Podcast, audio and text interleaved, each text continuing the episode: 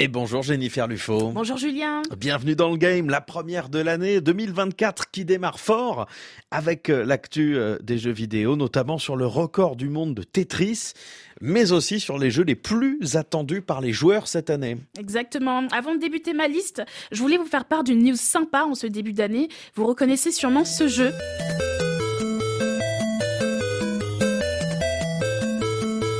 On en a parlé hier sur RFI, le record du monde sur Tetris a été battu le 21 décembre par un adolescent américain de 13 ans. Alors il s'appelle Blue Scooty et c'est le premier humain en 35 ans à avoir réussi cet exploit de jouer à Tetris dans sa version originale sur la console NES jusqu'à ce qu'il crache, donc que le jeu euh, cesse de fonctionner tout simplement. Et il y est arrivé après 157 niveaux de jeu, c'est incroyable. Pour certains c'est un exploit et pour d'autres bah, ça n'a rien de louable. Euh, une présentatrice de la, chaîne, de la chaîne Sky News a annoncé cette information et a ajouté qu'en tant que mère, elle conseille à Willis Gibson, et est Blue Scooty, de s'éloigner de son écran pour aller prendre l'air dehors. Une, remarque assez désobligeante hein, qui a été très mal prise par les joueurs et les joueuses, notamment sur les réseaux sociaux, puisqu'elle rappelle à quel point la communauté des gamers continue d'être stigmatisée. On la traite de hater, de personnes qui ne connaissent rien, et je suis assez d'accord avec ça. En fait, cette remarque supplémentaire euh, avec un peu un air un peu moqueur quand on regarde les images n'était pas vraiment nécessaire de la part de la présentatrice. Et moi, je continue de marteler que jouer aux jeux vidéo est un loisir comme un autre.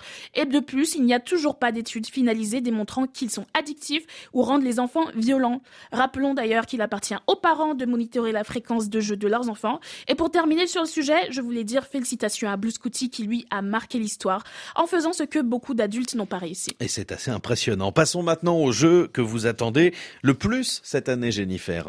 Oui, il y a évidemment des incontournables attendus de tous, hein, comme par exemple Star Wars Outlaw, Final Fantasy VII Rebirth, Death Stranding 2, Silent Hill 2, Mass Effect 5, qui sont euh, plutôt des blockbusters, hein, comme on dit dans, dans le jeu vidéo, ce sont des triple A. Mais de mon côté, j'attends impatiemment certains jeux, spécifiquement le premier qui s'appelle Prince of Persia The Lost Crown. Et c'est le grand retour d'une des licences cultes d'Ubisoft. Ce jeu a une signification, euh, signification pardon, particulière pour moi, car Prince of Persia, c'est le premier jeu d'aventure auquel j'ai joué et qui m'a vraiment marqué, au point de faire du jeu vidéo une passion. Il n'y a pas eu de nouveaux jeux depuis 2010, euh, après les Sables alors j'attendais impatiemment euh, cette nouvelle édition. J'ai d'ailleurs eu la chance de le tester en avant-première à la Paris Games Week et j'ai adoré ce retour aux sources. Il va sortir le 15 janvier sur toutes les plateformes. Ensuite, j'attends aussi Tekken 8, qui est le jeu de combat qui a marqué mon adolescence, le jeu avec lequel j'ai réalisé que je ne gagnerais pas systématiquement en insistant sur la manette. Et il va sortir le 26 janvier. Là aussi, j'ai hâte de retrouver l'histoire de Jin Kazama, un personnage que tout le monde adore. En troisième position, il me tarde de découvrir Hades 2, dont la date n'a pas encore été annoncée, mais qui arrivera sûrement en 2024. Hades, c'est un jeu de rôle euh, et d'action tiré de la mythologie grecque, où on tente de s'échapper de la maison pour quitter papa, en quelque sorte. Ce qui est sympa, en dehors du gameplay, c'est que dans le premier opus, tous les dieux et déesses auxquels le personnage principal, qui s'appelle Zagrus, a affaire, viennent de tous horizons.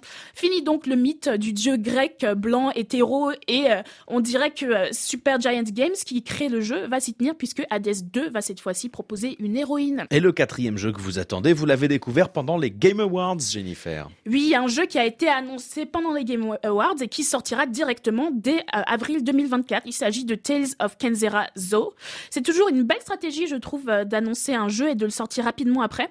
Là, on a affaire à un jeu d'action-aventure en 2D où l'on incarne une chamane qui a perdu son père et qui passe un marché avec le dieu de la mort pour le ramener des ténèbres.